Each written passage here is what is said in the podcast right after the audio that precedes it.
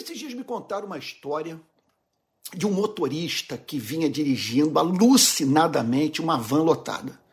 E os passageiros apavorados, tá, tá maluco, vai todo mundo morrer aqui. E um sujeito no meio, na completa paz, indiferente a tudo que acontecia. Lá, e o povo gritando: Como é que é, meu irmão? Diminui isso aí, esse carro vai bater, vai capotar. E o sujeito no meio, lá na Santa Paz. Até que lá pelas tantas o motorista para a van.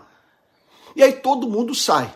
E ao saírem, eles ficam na bronca com o sujeito que não se manifestou. E aí perguntaram para ele o seguinte: pô, mesmo, todo mundo maluco aqui, cara, esse motorista aí quase que matando a gente, e você no meio aí calado sem falar nada.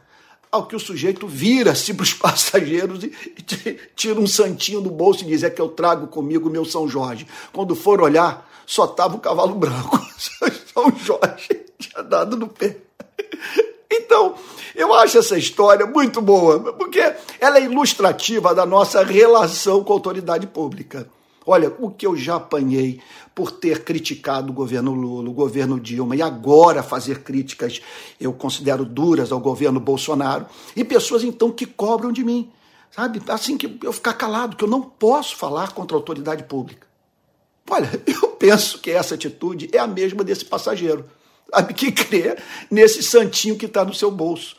Como é que eu vou ficar calado se à frente da nação há uma pessoa que está cometendo erros e que expõe ao risco, até mesmo de morte, a vida de milhões de pessoas? Olha, a democracia não funciona no automático. A gente tem que estar dentro dessa van gritando. É isso aí.